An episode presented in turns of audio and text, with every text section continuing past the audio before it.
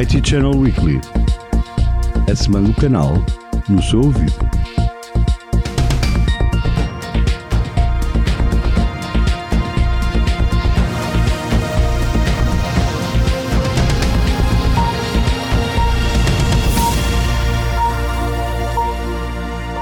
Ora viva, começa agora mais um episódio do IT Channel Weekly.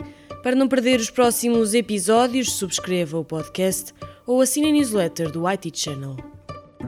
E a Alcatel Lucent Enterprise anunciou o seu novo programa de parceiros mundial, o 360 Partner Experience. Segundo a empresa, este programa entrega uma jornada única de parceiro adaptada a cada organização. O IT Channel esteve à conversa com Paulo Freitas, Country Business Leader, em Portugal, Angola, Cabo Verde e Moçambique, da Alcatel Lucent Enterprise.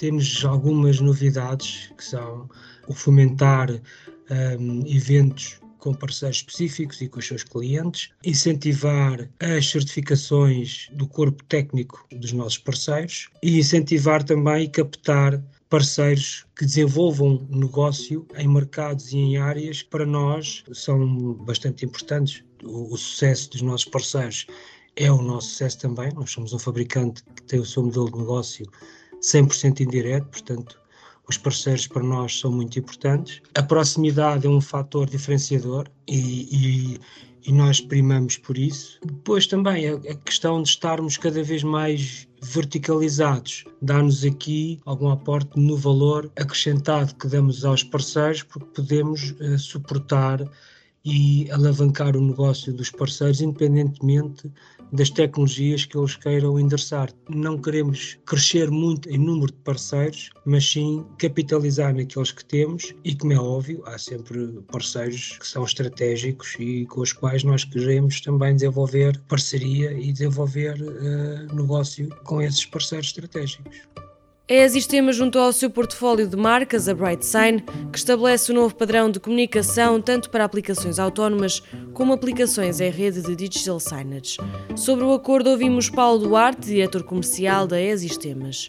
A BrightSign era um namoro antigo que a E-Sistemas procurava. BrightSign tem respostas para o mercado português eh, na área da cartelaria digital e dos media players que vão ajudar eh, a melhorar o digital sign eh, nos mercados verticais que é sistemas de trabalho. Mercados verticais tipo museus, área de hotelaria, as próprias empresas que cada vez mais querem chegar a um consumidor final e através da imagem conseguem passar muito mais informação do que em texto ou palavras corridas.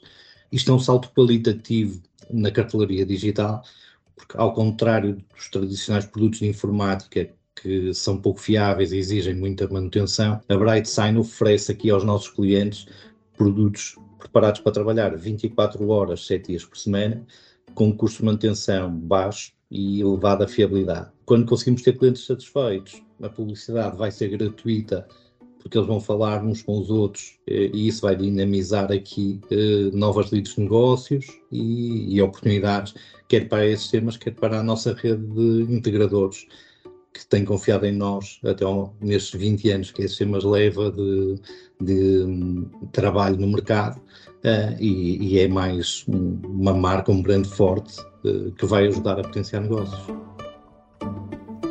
A Microsoft Portugal revelou os dados do estudo Impacto Económico e Social do ecossistema Microsoft em Portugal.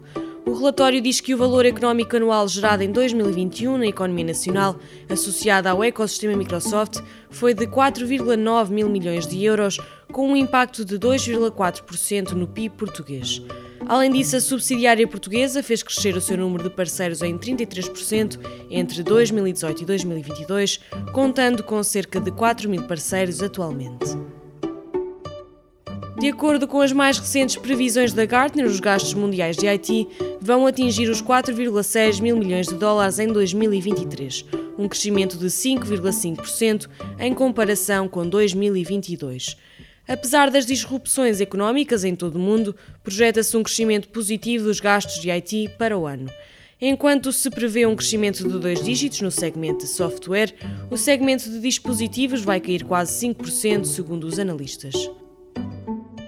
O primeiro trimestre de 2023 trouxe mais turbulência ao mercado global de PC, com as vendas totais de desktops e portáteis a caírem 33% para 54 milhões de unidades, representando o quarto trimestre consecutivo de quedas anuais de dois dígitos. Os dados da Canalys indicam ainda que das categorias de produtos, as vendas de notebook sofreram um grande declínio, caindo 34% para 41,8 milhões de unidades. Já as vendas de desktop tiveram um desempenho ligeiramente melhor, passando por uma queda de 28% para 12,1 milhões de unidades. E assim terminamos mais um episódio do Whitey Channel Weekly. O podcast do Whitey Channel volta todas as sextas-feiras. Até à próxima!